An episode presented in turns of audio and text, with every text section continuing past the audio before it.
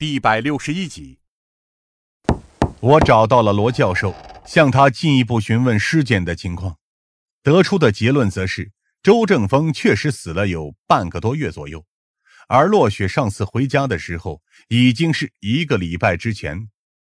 除此之外，往前推算将近一个多月，他几乎都没有回过家。也就是说，他确实有着充分的不在场证据。周正峰几乎也不可能是他所杀。仔细想想，如果真的是他所动手的话，他其实有着无数种方法能更好的完成这件事。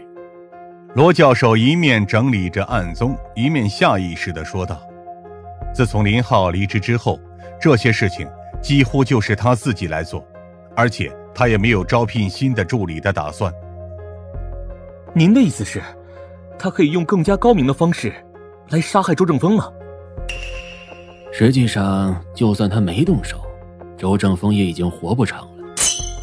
罗教授接着给我出示了一份检查数据，根据上面的结果显示，周正峰的肝脏功能已经极为恶化，因为过度酗酒的缘故，他的其他身体机能几乎也劣化严重。在这种情况下。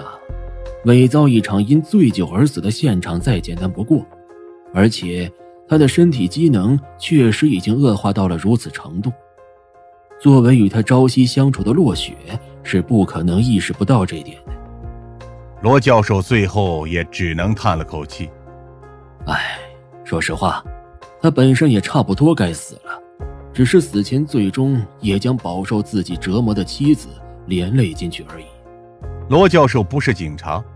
他在这方面自然没有这么强烈的责任感，想说什么大概就能说什么，而我则只能将周正峰列为所谓的受害者，这才是我难以接受的事。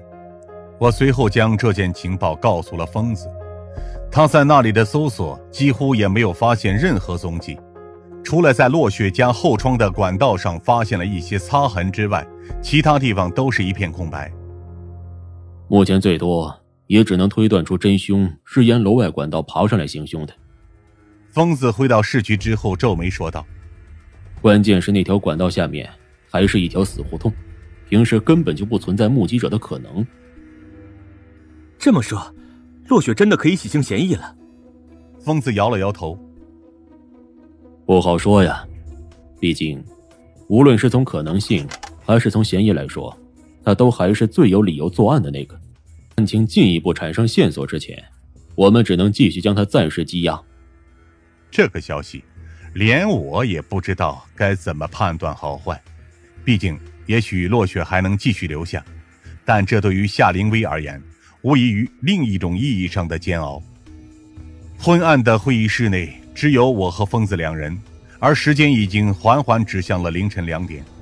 先是校园的三起连环命案。然后是落雪丈夫的死，现在落到我们手里的人命已经有了足足四条，而且我甚至隐约感觉到，今后这样的事情还会更多。范子，你还是去休息一下吧。疯子掐灭了手里的第四个烟头。你已经连续二十多个小时没有睡过了吧？我下意识的摇了摇头。比起休息。我们现在还有更重要的任务要完成。临海大学那边迟迟没有线索，而这边又多出了一桩新的命案。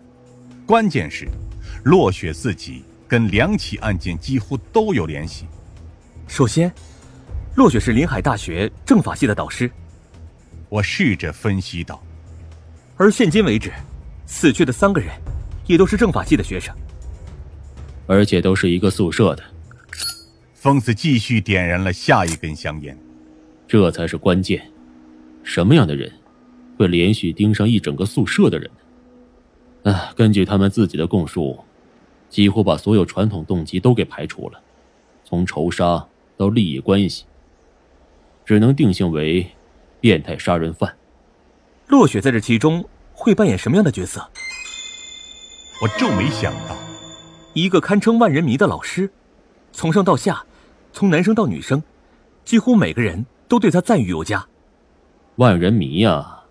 疯子靠在靠椅上转着圈。哎，你说这两起案件当中，会不会有什么联系呢？忽略掉巧合的话，确实可以往这个方向思考。当然，更重要的还有怎么样才能把这两起案件联系起来。毕竟我们都知道，要将这两个案子并案调查的话，可是要交上手续的，届时得在文书工作上做到位。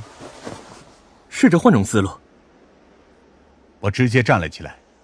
首先，最大的问题，肯定在于这个幺零三号宿舍上，而那个宿舍现在还剩下两个人，分别是杨宇和洛宾，他们之前还处于我们的控制之下，但是就在今天下午不久之前，因为七十二个小时已经过去，所以我们只能将他们重新送回了学校，但这并不能完全证明他们洗清了嫌疑。